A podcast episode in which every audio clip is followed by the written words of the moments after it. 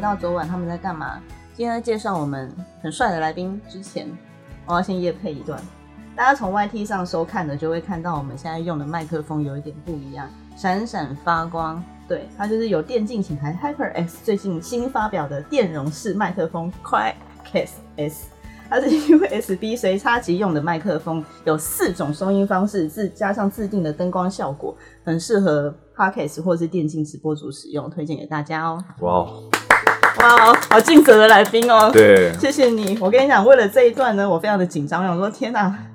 我到底有当刚刚念的很好，真的吗？称赞我。好，我们啊，这个麦克风也很漂亮。我们回到我们主题，我们今天很帅的这位来宾是我们的吴晨阳。Hello，大家好，我是吴晨阳。嗨，今天我们要来跟陈阳聊什么呢？其实之前在呃，陈阳有加入我们新的戏剧嘛，就是是是，艾布莱丽丽丝。其实，在那之前呢，我就有一直在关注陈阳、真的吗？这个孩子。然后那个时候在找角色的时候，是刚刚好就是这个巧合，是我们、嗯呃共同的认识的另外一个经纪人，他们找你们合作拍了一个那你跳舞的短片。啊，台北市政府的观光广告。对，然后那时候看完之后，陈阳正这个人又出，就是很清晰的出现在我脑海里面。我想说，啊、那我第一集的来宾好像就得要是他了，就是没有其他人选，所以就是跟他俩，就是跟你的经纪人联系上之后，我们就开始聊，哎，那有没有合作的机会？那真的也合作了之后，嗯。我们就想说，哎，那既然之后我就想说，哎，那既然我要开 podcast，我就很想要跟陈阳这个人聊一聊，因为其实之前我们合作的时候是否戏剧，而且是，那个一天的拍摄其实时间非常的紧凑，嗯，我对们没有太多聊天的空间。对，那那时候跟卡娜聊，卡娜说：“哎、陈阳其实在这两三年有很多的成长，嗯从男孩子变成一个男人。陈阳自己脑子里面也想了很多不同的事情。那我觉得还蛮刚好的，我就一直每一集都在讲，我觉得听众朋友应该觉得很腻，但是我就是一个非常相信缘分的人，我一直相信为什么名字叫昨晚他们在干嘛？因为我就觉得说前一天或前一周发生的事情，一定会变成我们这一周的题目，加上我们生活中的养分。是，那在讨论这个题目之前，我刚好也刚刚有跟陈阳讲，我刚好也跟另外一个好朋友在聊这件事情，关于成长。嗯，那成长很虚幻，它没有个明确的时间对。点。那你觉得你这几年其实自己心境上，为什么会突然发现自己成熟或成长的那个转变会是什么？我觉得近应该是说，我近期啊，我觉得近期我感觉到成长最大的体悟是，可能以前会对很多事情会感觉到嗯不满啊，可能你嗯遇到很多状况，我我我我现在讲的可能是一些，可能 maybe 是别人对待你的方式啊，嗯或者什么的，可能会让你觉得很不很不满，你很生气或很不高兴，但是成长就是必须要经过很多的痛苦。嗯你才有办法得到那个果实。那那个果实常常常常就是，好比说，我现在开始对很多事情就是不那么在意了，嗯对很多事情不会去想要去计较这些事情，就是很多事情都觉得差不多那样子可以过，嗯，对就好。有没有一个什么样子的案例？会这样问，是因为我觉得，呃，对我来讲，我自己成觉得自己变成熟的一个关键是以前，嗯，我觉得每个人都有在大概三十岁以前都一定会有一个坎，对那个坎其实很难说是什么事情，就是嗯我就是有一些情绪，我就是过不去。对，我那个时候再去，我觉得对我来讲，我自己最大的差别是，我以前的我会觉得，就算我们目标一致，嗯，但是中间的有一些问题，如果解决不了，我就是没有办法走到那个目标。那比较多是对方的错。嗯，那但现在我最常讲的一句话就是，只要我们目标一致，剩下的问题不是问题，因为只剩下解决。嗯，对，所以我觉得那是对我自己来讲，我觉得我过了三，我当然现在过三十好久了，嗯。但是我是说我那时候刚过三十，就是刚去去领导一些人，当一个小主管去领导一些人的时候，我自己最大的一个想法、嗯。就是我要我要当大人了，嗯，我要做大人做的决定，而不是是。像小朋友一样去总是怪罪是别人做不好，或是总是怪罪是别人对我的态度不好。但嗯。其实最后我发现好像是我自己也没有做好。嗯，对，那那有没有类似这样子的一样故事，或者是怎么样的心态的？对，就是会开始越来越去接受，其实每一个人是不一样的，嗯每个人都不同，每个人都有优缺点，包括自己也是。那成熟也是对我来讲，也是拥抱自己的缺点，你很明白自己哪里会有问题，嗯那你也不会在我我自己啊，可能我的以前的一些问题，我可能会一直很纠结过去，然后一直觉得啊怎么办？以前都那样子，怎么就是会对这些事情很纠结？但是我现在可能就是不会，就是我觉得就是过去那个也是那个那个不好的样子也是我。我可以问，属于你自己最大的那个坎，就是最常过不去的那个点是什么吗？最常过不去的点对啊，有没有更具体一点？好比说方向或什么？嗯，例如说，我以呃呃，我二十六岁的时候，嗯不讲几年前，我二十六岁的时候 很比现在更不圆滑，因为我其实本来就不是一个很圆滑的人，认识我的人都知道，我其实棱角是非常多的。因为对我来讲，我觉得如果我到现在都觉得，嗯如果已经确定要做了，我我找不到任何一个不去做的理由。我觉得如果你确定要做而你不去做的那一些借口，就真的只是借口。是你其实没有真心，那你没有真心要做，你就不要跟我谈合作。嗯嗯那我年轻的时候对于这样子，我现在还是这样想，但我年轻的时候对于这样的态度是更有攻击性的。嗯嗯我去处理这些情绪的时候，我处理我自己不满的情绪的时候，我很尝试用很有，我现在会会比较多包容。虽然大家还是不知道，我觉得同事还是觉得我包容的很少，但是 你要相信我，真的，嗯。我年轻的时候是用，我觉得我很像豺狼虎豹，嗯。我觉得我是充满恶恶意去揣测他人的。嗯。我那个时候的我是这样子，嗯。我就觉得说你们都不懂我，你们都不知道我多优秀，嗯。我都觉得你们全部是一群智障。不好不好意思哦，那时候的同事。但是因为我觉得很，呃，某方面来讲，我很庆幸我有那样子想过。嗯，我我我觉得其实我跟你的状况很像哎、嗯因为我我我大家应该看我样子也觉得，就是我是一个很有角度、嗯很比较尖锐的人。那另外一方面又是因为我摩羯座的关系，啊，对我来讲做事就是这样子，你就是这样过去就好，你不要这样子。对，对，但实际上对对，可是实际上成熟之后，你就会开始慢慢发现，每一个人他所面临到的问题，没有你想象中这么简单。你不是当事者，你没有办法知道说，对，好比说，他现在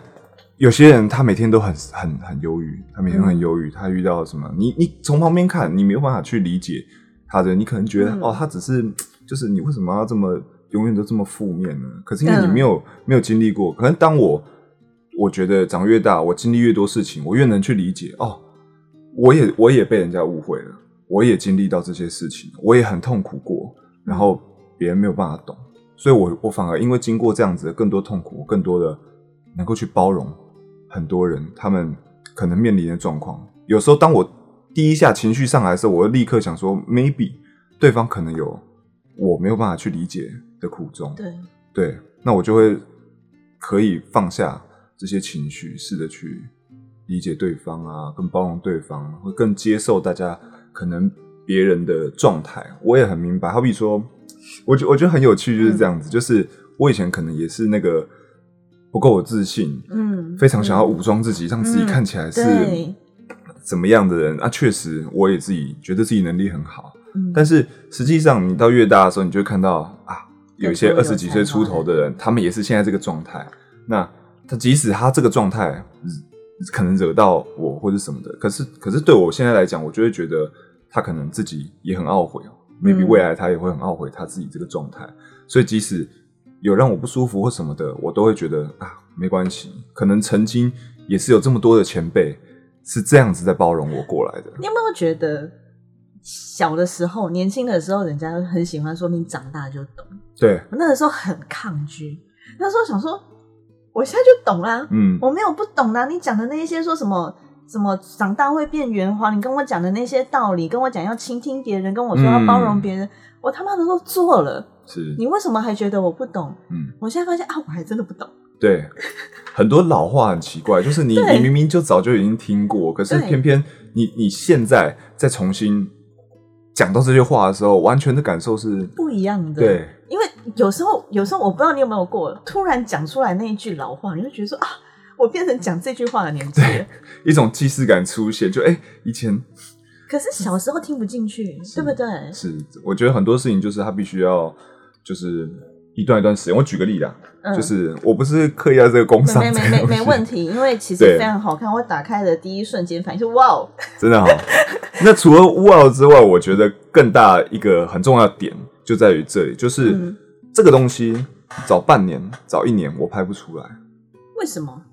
所以这个写真啊，这种照片、影像的东西，就像戏剧一样，就是嗯很多东西你必须要去理解，你必须要去经历过。对我来讲啊，因为我不是那种天才型演员，有些人他可能很情小绪，的部分，对，有些人很小，他就能他就能够揣摩，他就能演出那些东西。可是对我来讲不是，嗯我很多事情，我现在能够演出来的东西，都是我曾经真的经历到这种，嗯嗯我能理解什么叫痛苦，我什么是什么状态之后，才有办法去演出来。那当然，像这本的时候也是、嗯很多里面的情绪啊，或是一些感觉，因为我觉得我自己也走到三字头了嘛。嗯对啊，我更希望自己，好比说，就像以拍照举例，我我希望自己更成熟一点。可是成熟这件事情，其实就像你刚刚讲，很虚幻。对，你要如何，你要如何表现出来？那其实是一个，我觉得更多是心境上啊。当你心境上真的改变的时候，你的外在，你透露出来的感觉，它就会变成那样子。那嗯影像才抓得到。对所以我才会讲说这个半年前拍不出来，但是我很高兴，就是我遇到了很多，嗯，我觉得人生就这样嘛，就像人家说，人生不如意十之八九，就是你要遇到这么多不开心的事情、痛苦的事情，你才有办法去淬炼出每一那些跟你讲一个。老话，我最近也是非常爱讲。我觉得我最近好爱讲好多话。我最近很爱讲一个，是我觉得呃，其实应该我从以前开始就一直非常相信这件事情。嗯呃，我觉得所有的一切都是必然，嗯，就是注定。一定的，因为呃，我必须要说，我曾经待待过，我觉得我讲的，大家，我觉得业界可能大家也都知道，我曾经待过某间港商，嗯嗯，那不是一个非常舒服的经验，必须要说，因为他们其实很大一部分同事之间的相处其实是充满攻击性的，嗯。但是我觉得对我来讲，那个是会是一个必然的原因，是因为我觉得那个攻击性保留住那样子对工作的攻击性跟热情，跟捍卫自己工作的那样那份尊严，嗯。对我现在来讲，我觉得是很重要的，因为我才能够去保护我们这一组下面其他还在长大的孩子们。嗯对，因为太过软弱是不行的，嗯尤其在媒体，这是真的。就是是我觉得不管呃听众朋友们你们看到的所有的演员，或我不知道你们去怎么去想象一个艺人这份工作，但我认为所有的艺人心灵都非常坚强。嗯因为我们得要去包含这业界，因为嗯我们有太多情绪在我们身边。是是那你，你你觉得你的成长一定是因为你消化了属于自己情绪？你有没有消化自己情绪的某一种方式，或者是一种做法，可以分享给现在正在可能也是在这个年纪，他们有点嗯快要可以听得进去别人说的话，但是又还有一点自尊心挡住自己不过坎的那些人。嗯，我我觉得最好的方式其实是你必须要静下心来，然后不要不要急着，不要急着把这些东西立刻丢掉。有时候这个很痛苦的感觉，是你必须要你必须要去感受，让让它慢慢的过去，而不是自己停留在不舒服的情绪里面更久。呃，应该是说不要让它太久。但我说的是，嗯好比说有些人他可能会急去急而急着去找些乐子啊，嗯赶快把这些东西排掉。但实际上这件事情，他们不会因为你你你急着做这些事情，你换一个工作或什么，这些事情就不见。其实不会。我突然想到，我前几天看一本书，他在讲舒适圈的书，嗯其实跟沈阳刚刚的理论有一点点像。他讲的舒适圈的概念是，呃，每个人都在寻找自己的舒适圈。嗯他当他在这个环境里面待的不舒不舒服了之后，他就会觉得说啊，那现在这一定不是我的舒适圈，所以我要去找我，我要去找，或者是我要脱离我的舒适圈。嗯但其实我的观念其实跟那个呃那本书讲的有点像，它的概念其实这样：这里其实就是我们的舒适圈。当嗯我认为这份工作是适合我的时候，那一份所有的委屈跟痛苦都是我舒适圈里面必然。所以我要去讲的东西是，我要让自己在不舒服的情绪里面去思考嗯一个答案，嗯然后把这个舒适圈扩大，把这些痛苦包含在我已经可以容忍的那个范围之内，那是我嗯舒适圈里面必然发生的那一件事情。是对，但其实那是一个很流动式的一个事情，他没有嗯办法说，哎、有一天我就突然想通了。对啊，你就是就是就是我我也会觉得说，你必须要就是你要经过这个痛苦才能理解，因为其实你不管你不管走去哪里，你终究还是会面临到一样的问题，你还是得要面对你原本自己的那个问题。你不管去哪，一定有痛苦有快乐。那你真的没有办法面对这件事情的时候，或者太辛苦的时候，你会怎么处理自己的情绪？例如说去外面走一走，或者是看书，然后有一天突然看到鼓励自己的某一句话，类似这样子。嗯，会会会。首先，我出去走一走啊，一定会。有时候甚至，我我我我这样讲其实很好笑，但是其实我虽然是男生，但也有很多时候会让我痛苦到想要掉眼泪啊或什么的。嗯对啊，但我觉得这就是就是就是就是让它这样子，让它发生，然后你去去记住这个感觉。很多时候，我觉得是在是在你逼到极限了过了，你才会有些事情你会突然的感受到一些事事情。我我觉得我觉得会是这样子，然后出去走一走，但是最好了。然后我觉得还有一点很重要，就是就是保持学习。嗯对，学习也可以让你忘掉很多不开心的事情。学习同时，你虽然在做跟这个你原本想要做的东西东西可能是无关的，但是学习的这过程也会让你想通很多事情。因为你有去特别去学什么很有趣的，呃，像我之前就是因为其实我出道很久，对，但中间有很长的一段时间，其实是是是完完全全的沉寂到我甚至不知道自己这样到底是我算圈内人吗？嗯或是什么？就是很多时候都是一直都是这样的状态，我甚至也不敢跟随便跟人家提起说，啊人家问你做什么工作啊，嗯我也不敢讲，我不知道怎么讲嗯。对啊，那那个时候就是很高兴有机会去上英文课，嗯我自己很喜欢英文，那就是在上课的途中或什么，其实是跟我这些演艺工作没有真的相关的。但是这中间就会让我，我我可以透过这件事情，我觉得这是一个很正向的转换心境的方式，嗯而不是去玩乐啊。我觉得比那更好，而且你嗯事后你得到的更多一些可以鼓励你的力量，其实都在这里。那我去学这东西之后，很多事情就慢慢慢慢的想通。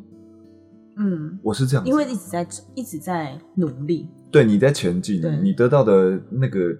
那个力量是不一样的。我觉得是哎、嗯真的是，因为我觉得这个，尤其呃，我觉得我们这个圈子太难，太难一直努力了。对，基本上每遇到一个事情，它就是一个很大的挫折或什么的。但但是有时候我们没办法跟外面人讲，我也没办法表现出，我没办法告诉大家说啊，这个我我怎样对不，高兴或怎么，其实没办法。不行，我常常都会想说，哇，我觉得很痛苦，我觉得很受不了。嗯我不知道这些我台面上看到的这一些前辈们或是平辈们，他们嗯怎么去？我也就是我，同时我会觉得说，哇，嗯大家都这么努力，就是我另外一方面，我也会给自己感觉到一种鼓励，就是其实大家都都在努力着，大家都都有遇到这么多的痛苦。所以我真的呃，我之前有一个香港的长官，他今天传讯息给我，很感谢他还记得我，因为我们那个时候其实，在那个港商共事一阵子，然后他回香港之后，都有一直跟我保持联络。他今天突然让我说：“妙，我梦到你了。”嗯，我说梦到我，我怎么了？他说我梦到你拍戏太累，面色发白昏倒。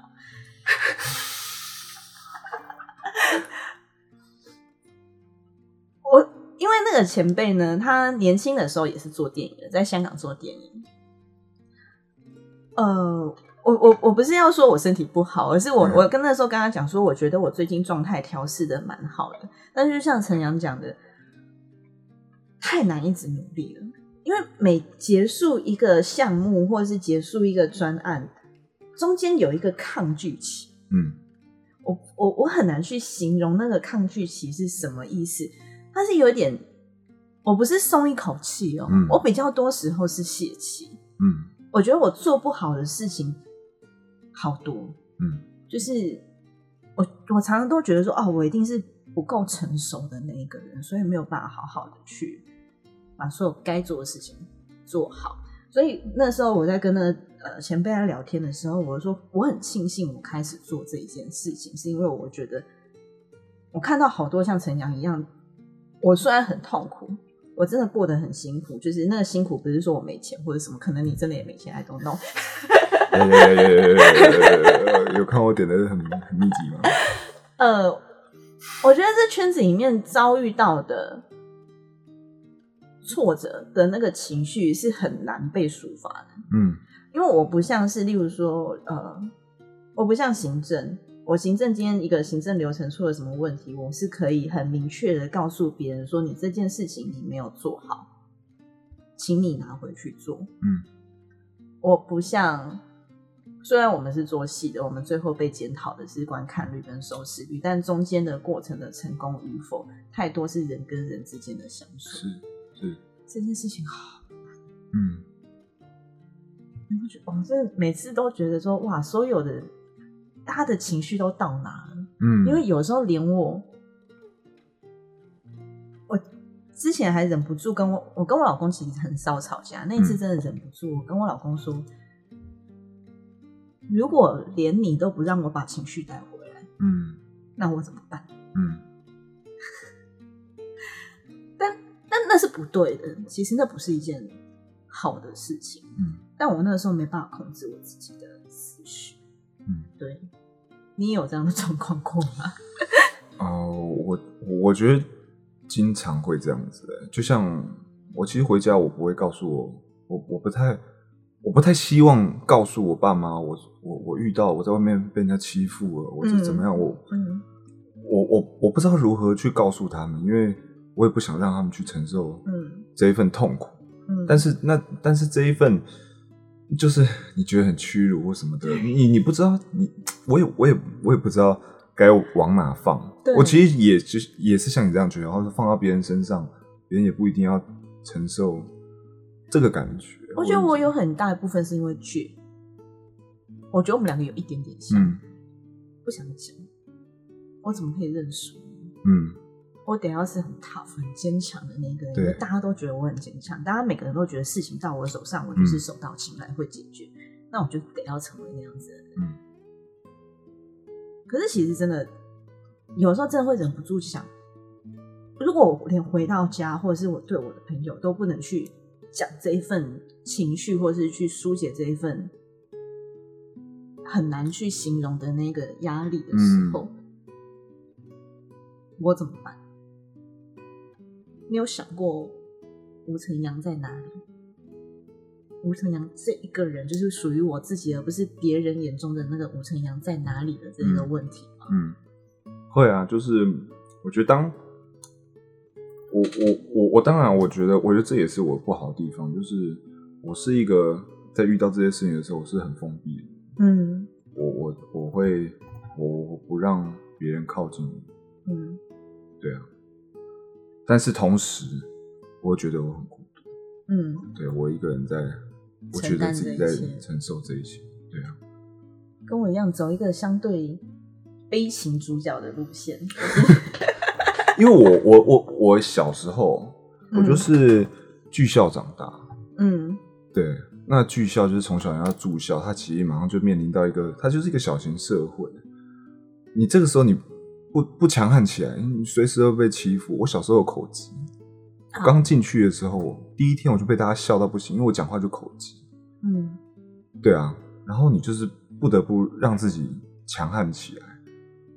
然后就一路这样子成长。嗯，到外面之后，就变成就是变成会一直去习惯让自己要要强硬要强硬这样。嗯但我后来发现，其实这样子并不是最好的。我觉得还是要要要，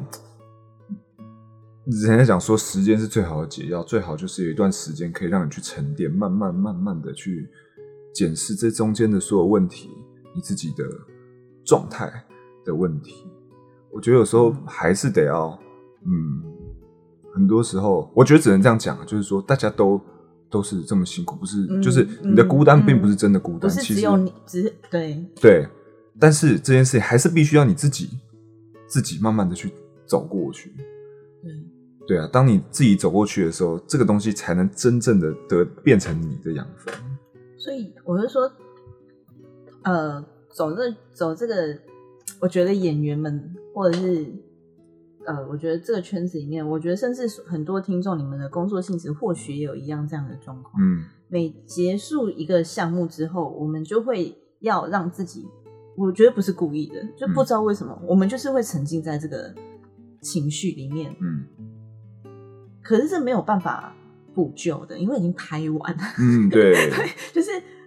拍的好，拍的不好，我演的好，我演的不好，嗯我现场调度的好，现场调度的不好，那些都已经成定局了。对意思也就是说，如果我刚好，我今天举例来讲，刚好陈阳来的那一天，我刚好那一天状况不好，或是我情绪很不好，我现场乱发脾气。嗯之后陈阳就会觉得，哦，密友是一个会乱发脾气的制作人，就是这样子的。我觉得那个没有没有太多转还的那个余地了，所以我们得要让自己的情绪，或是得要让自己的努力程度一直都是在一个很巅峰的那个状况，我们才能够确保每一次的遇到嗯都可以有一个很善的缘分。嗯，对我觉得这件事情其实很辛苦。对，是，对，因为很少能够，嗯我就说你有没有想过吴承阳在哪里？就像我有时候也会想说，哎，梁美容呢？对啊，就是以前我以前曾经有一任经纪人叫孙德荣？他曾经讲一个我我一个，就到现在为止，我其实想要突破，但也觉得到底应该要不要突破这件事情，就是当你艺，他那时候讲，当你艺人嗯一出家嗯门口，嗯，不是那个出家，一出家门口的那一刻阿刻弥，陀佛。对 你就是在演，嗯。这一切就是在演，对。对，对，但其实我觉得，我到后面自己最近在思考这件事情的时候，其实我在我想到，其实这也不只是艺人，我觉得很多人都是，对所以才会有那个网络上那个话，出那个出外就靠演，对。对，但是我觉得那个也不是真的演，我觉得到后面我会解释成那是我想要呈现在别人面前的那个印象，嗯。对，那是我的选择，嗯。对，所以其实我到后面觉得说我把这个当成一个辛苦的事情，其实并不公道，因为那最后其实是我选的，嗯，就是我也可以选择，就是我就烂，做自己，我也可以就我就烂，嗯就是你东西都就是问我所有事情，我都可以回答，我不知道。我说没有那怎么办？我不想解决。片头呢？不想管他，你就让他去吧。那 那你演员找了吗？随便啦，casting 来的有来的都上，好开心，对嘛？也可以嘛，我们也可以这样子嘛，我们也可以这样过日子嘛，我们也不用不用真的花很多时间去跟导演讨论说，哦，导演你觉得这个角色应该是什么形象？嗯我也不需要跟编剧去讨论说你这个三角形可不可以 不要这样写，我们可以都不要，我们可以都我就烂，但是选择努力跟选择出门口，我们就开始去当一个我们想象中想要呈现给观众或听众朋友那样子的形象的艺人，其实是我们的选择，我们是选择要去做好。它。是是，对，那刚刚讲到编剧的三角形，突然嗯。就想问，那陈阳你在看剧本的时候，你有没有某一个仪式去让自己进那个角色里面？仪式哦，对，因为我听过很多很有趣的，哦，脱光衣。服，没有，他说他会把剧本放在那个枕头下面睡觉，睡起来之后再看。他就说，他就都先不看了，他说他拿到剧本特异的功能呢，他习惯，所以他就要求，因为现在我们剧本都电子的，是，我就不说是谁了，我怕他生气。他就把手机塞在下面，不是，他就会要求经纪人，你今天给我剧本，我嗯。他一定要印出来，纸本，他要纸本，然后他垫在枕头下面嗯，他要睡一个晚上起来，隔天看。他觉得那个他就是可以感应到跟那个剧本有没有缘分，但是我我我我现在，我以前一定会觉得他在瞎掰，但以现在的我，是是我会相信他可能真的是真的对。对啊，对，真的，我我我也相信哦。我跟你讲，人到穷途末路跟走投无路的时候呢，你就会更相信缘分的产生。然后这个缘分的产生，它是一个飘渺不定的东西。但实际上它就在那里啊！我现在更确定这东西就是存在，就是在那里。你说在在你枕头下面吗？不是，我指的是好比说运这件事情，它就是存在啊，它就是存在。我们人生活到现在，什么全部都是嗯运气啊，对，全部都是靠运气走到现在，完全不是靠没有哎、我觉得这靠缘分。缘分也是一种，就是就是它不是对它它不嗯在于我们所可控制的范围内，它不是说你今天要多哇用功，不是说我背一个单词，比如说我要背 hyper x，我就可以马上背出来。我要再看一下 hyper y p e r x，谢谢这个麦克风。对，这不是我念三次我可以背下来，然后我去考试我就可以考一百分的东西。对对对，因为那实在是太缥缈了，就是我没有办法保证全每个人看到我都喜欢我，因为事实上讨厌我的人更多。是 但是你你为什么刚刚说了什么？啊，我说讨厌我的人更多，然后你后面下一句是下来是是不是？对，我是理解，就是我我也是讨厌我的那一个。我也是这样。没有，但是我觉得今天这样很棒，就是你你今天跟我讲了很多，我觉得说有时候更成熟，好比说很多前辈啊，他们更成熟，就是他即使知道你今天状况不好，你今天态度不好，但他他他不会因为你你一次这样子，他未来就对你改观，嗯他对你的态度还是一样的，一样。我觉得这也是一种成熟。就哎、我前几天有看到康永哥写一段，我也觉得我也觉得很认同。嗯就是他讲说，我们我们常常对大家讲好话，嗯，其实当事者都知道那个只是好话，但是他明白的是你的善意。对，对我觉得这也是一种成熟。以前可能 maybe 我也也会对这个东西抗拒，但我现在觉得对，就是应该这样子。我们我们就是应该表达我们的善意，我们不应该让这个世界，这世界已经就是它已经很很不好，大家都感觉很不好了。我们应该要更让更多人感觉到很多的善意。我突然想到一个很好笑的故事，我先跳过你的剧本一下下，因为我觉得这实在太智障了。我让我，我是说我年我年轻的时候呢，就是是一个呃，我一直都是非常会聊天的人，就是很嗯会 social，、是，但是我那个时候遇到一个瓶颈，就是我遇到一个客户，他是某美妆品牌，我就不说是谁，反正你走到百货公司一楼就是会有他，对。N o no no no，同同一个同一个同一个集团，anyway，不要再猜了，很可怕。然后呃，他们的那个 PM，应该说他们的呃行销的那个嗯窗口呢，长得很漂亮，很漂亮。然后可是我靠，爆难相处的，奇葩，超奇葩！我不知道你们这样听不听得到，真的哇，真的是。我那时候觉，我那时候还很年轻，我人生中遭遇的第一个挫折就是他。我打给打电话给他之前，我要先趴在桌子上思考半个小时，我去培养我的勇气。就是因为我也不知道我那一通，可是因为公司有规定嘛，我一定得要打电话给他，就是是去问他有没有 Q，问他有没有合作的机会。那他，因为他真的，我跟你讲，讲话有够难听的，嗯我真的好少遇到那种，但他不是那种恶意的嗯，他只是习惯性的很有攻击性。我那时候为了要讨好他，想尽办法的称赞他，然后我嗯每一次我都要想一个点去称赞他。有一次我真的没招了，我跟他讲说：“哎、我觉得你下睫毛很漂亮。”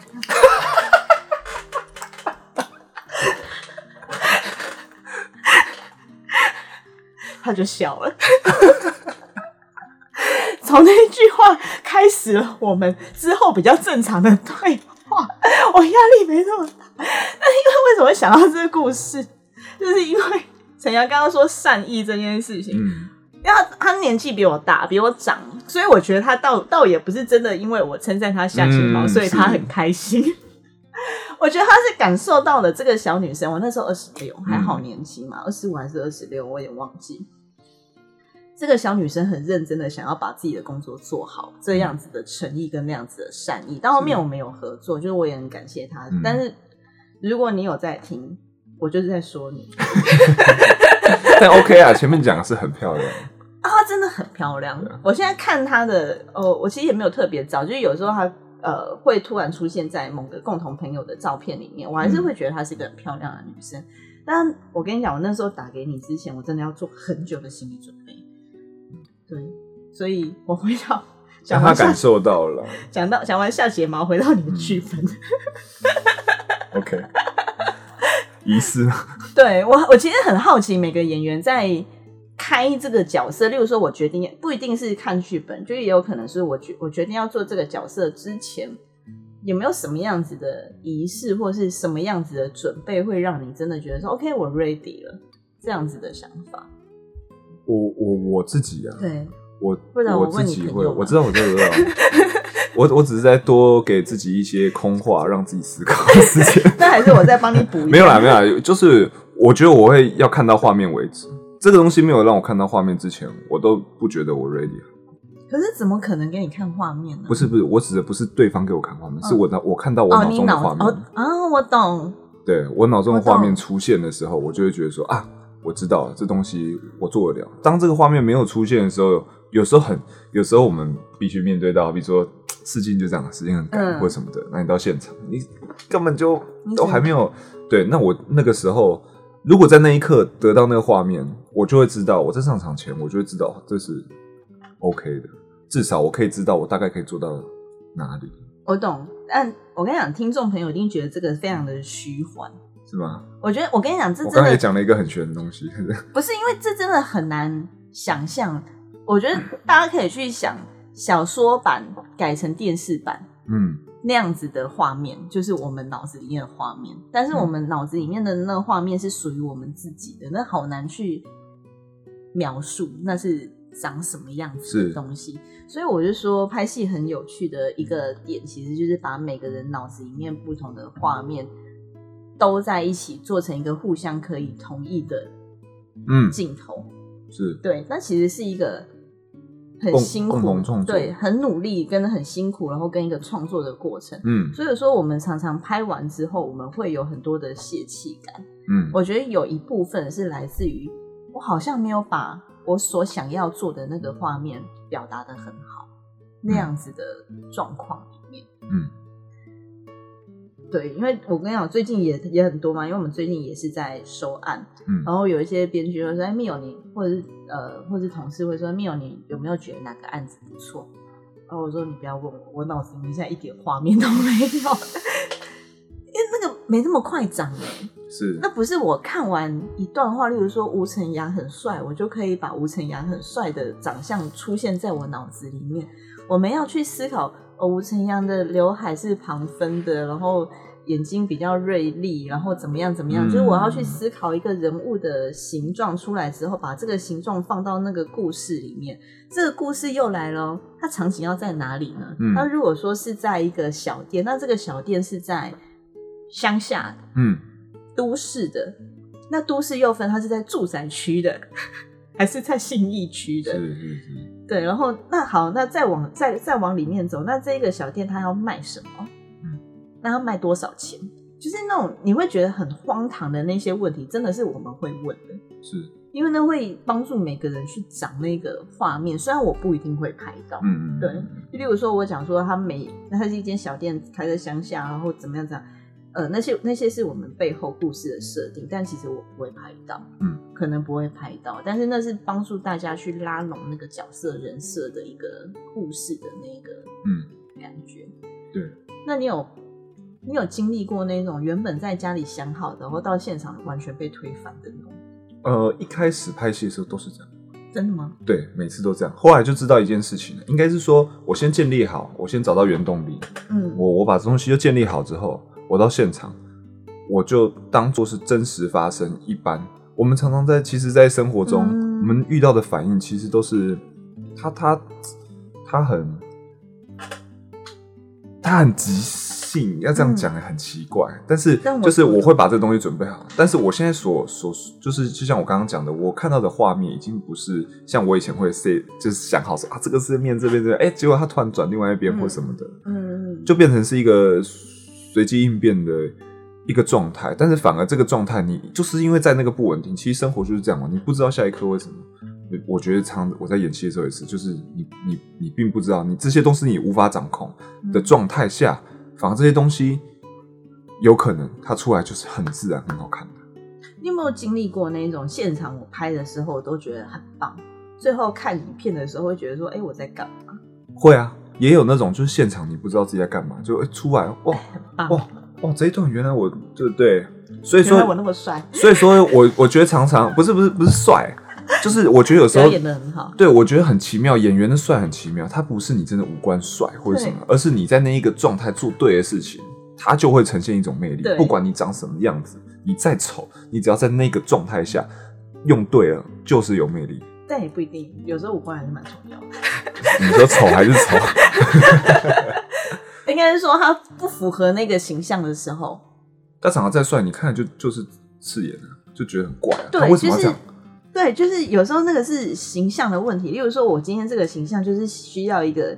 眼神比较锐利的这样子的角色来做，嗯他就是帅到爆。那个氛围什么之类，他就是帅翻，你光想就可以想到那个一回眸，就是哇，嗯，震撼全场。是但是如果我们找一个一样是很帅，但是相对是比较小狗眼睛的那一种，嗯，他其实不是他的错，但是他就是不适合那个形象。对对，所以有时候长相其实还是很重要的，那只是要符合他的那个角色符合符合形象很重要对。但是我觉得有时候还是会有些人嗯很厉害的演员，嗯他可能还是可以在这方面补足到那个分数，这就是会让可能同身为同业的人都觉得哇，而另外一方面是灯光跟摄影，对对对，我觉得其实就是一切啊，一切配合，对，一切配合好的那一刻，就是所以我就说那个演员不能惹灯光师，我觉得不行啊，对，你们一一惹最灯光傻的就是，去惹灯光师吧。灯光师一直把你的灯从下往上打，其实没有没有人没有一个惹得起，你从化妆师开始，真的化妆师也不行。他给你那我阴影打反了，你就死定了啊。你有没有最常听到演员跟哪一个工作人员吵架？通常是化妆师。真的吗？你现在是装不懂吗？不是不是 不是不是，因为因为我目前也嗯没有遇到过。哦，真的吗？我比较常遇到的状况，不是我本人，就是听到的，都是化妆师会讲说，或者是呃某某师会讲说，那个谁谁谁，就是或者是他们自己私下抱怨，I don't know，、嗯反正就是对，所以我原会觉得谁谁比较机车难搞？哎、真的，这不就是大家茶余饭后的一个话题吗？是啊是啊，我明白啊，我应该也常被很多人觉得吧。我想想看，我收到吴承阳的坏话篇书，我私底下告诉你们了。有比这本厚吗？嗯，目前还好。还好是好险好险。目前还好。那刚刚在讲角色的部分，其实你有没有遇过怎么样让你印象最深刻的一个一场戏？例如说，我今天就是像之前我跟某一个演员聊天的时候，他说他那个时候他很紧张，他其实算蛮资深的，但他那个时候很紧张，因为他要跟彭彭峰哥演戏，嗯，对，所以他很兴奋。虽然彭峰哥只有一句话，就是跟他只有对到一句话的戏，但是他紧张了三天，类似这样子的，有有，就是我曾经在拍《圈套》的时候，嗯然后那个时候演我爸爸，但那个时候还没有剧情还没有揭露到他是我爸爸，他是我的世仇。嗯对，然后这个演员是陈家奎老师，他也是我之前的戏剧老师，然后他也是我大三元合作过的，然后这一次来演这，他也是我就是觉得很崇很崇拜的演员。嗯可是我觉得很奇妙，就是你如果不知道对方是谁的时候，你反而都可以平常心。但当出现这个很崇拜的人的时候，你心里的那一刻，而且我我我的那个能量是我必须要，我们必须要差不多，嗯。我不能不是这样子的，嗯。而是一样的。嗯。但是那一刻，我就是我真的慌了。嗯。除了台词就是好几页之外，就是当下的那个气势，我就已经，我我觉得我觉得那一刻很复杂，就是就是那个崇拜的心理太强烈，啊。导致我导致我没有办法，我没有办法提起来那个状态，就是当你如果是你意识到自己在这样子的时候，你就知道自己已经嗯在这里了。嗯对啊，我觉得那一刻也是让我，我我事后就是那一天收工的时候，我很就是很难过，难过到不行。嗯然后，然后导演当然很清楚我的状态很不好，这样子。然后我坐在旁边，然后我也跟他道歉，然后我想说，真的完蛋。但那个时候导演真的很照顾我，后来就是有再让这场戏重拍一次，对，但也好好加在有重拍一次。但那一次我就我自己也知道说就，跳过来。对对对，想办法把这件事情调过来。所以我觉得那也是都就是我我跟他对戏很多都让我印象很深刻。嗯对啊，从从这是我讲一开始到嗯后来，呃，有一场戏是我们终于我知道他是我的父亲，嗯然后我们在、我知道那一段。对对对对，嗯然后那一段的时候，那个是已经就是拍戏的尾声了，然后终于终于让我在拍完这一段戏的时候，我我我终于知道怎么样去面对这样子一个我很尊敬的演员。嗯之后，然后拍了一场，就是我觉得心里真的太畅快。虽然那一场是痛苦，但是嗯就走的时候，下山的时候，我真的觉得很开心，那种内嗯内心的舒服。对那种开心，就是也是很少，就是会让我在工作上得到这么大的成就感的感觉。对我觉得这就是应该是我印象最深刻的。其实陈阳经历很多，经历这么多才会有这一本里面嗯，很多没有穿衣服的成员。对，那当然拿我拿这么久，对，热腾腾，热腾腾，什么时候要给我？对，热腾腾，多想翻开送给它你。对啊，对啊所。以陈阳的首本摄影影写真真，那其实刚刚前面也有讲到，就是像这个也是一样，它就是一个集体创作。嗯，这一次我们我请来的啊，对，漏点了。我跟你讲，对听众朋友，请上 YouTube 或去搜寻吴晨阳，嗯，但他都没有穿衣服。对，诶，你真的讲对了。啊我们说我们十四套里面只有三套有穿好衣服，其他都没穿好。扣子都不扣，为什么呢？你是有一个扣扣子的障碍吗？对，就是手不能举太高，太胸肌练太大。没有啦，开玩笑。那为什么你今天穿毛衣？嗯，因为现在外面天气其实蛮冷的。没有，我们里面有温暖，我帮你开暖气。是啊你是要检查吗？没有，我没有那个，等一下等一下交给陈建安。对啊，这一本里面就是这一次请的是啊剧照师，所以说其实你看到后，尤其到后半段的时候，有非常多就是我觉得很很电影感的的东西，而且很多样子也是我没有给观众看过的样子，好比说像刚刚那一套就比较粗犷、比较成熟的。那也这一次很很，我觉得就像我们刚刚讲的，每一个环节其实都都都是很重要。好比说发型、化妆，然后服装，我们都是到那个场景，或者说我们今天就知道会去这几个场景，我们会在前一天先讨论好。湿哒哒没有穿衣服的陈阳。对对对，哎、很你知道很多人看到卡其裤都误以为对，我跟你讲，裸色量，大家说啊，你拍到这样子，陈阳在他 IG 上有放这张图，我那个时候把它就是截下来放大，我想说裤子呢，害我兴奋了一下。OK，我想要，我想要听陈阳聊这个，那个拿着这个立方体，听说是你自己拿着爬上山。是就是我们我想聊这整个为什么要做这种事情呢？因为它很巨大，你拿着它爬对对对，山一一一方面是这个是一直以来就是这是我一个才艺，我从小是特技演员长大的，嗯，我我有看，我有一直很密切 follow 你 IG。对对对对对，所以说所以说我就是会这些东西。那我觉得说，呃，我我很希望这一本写真是可以让粉丝真的去珍藏的，他的东西很丰富，他的情绪很棒，他的身材各方面的都会是一个很棒的状态。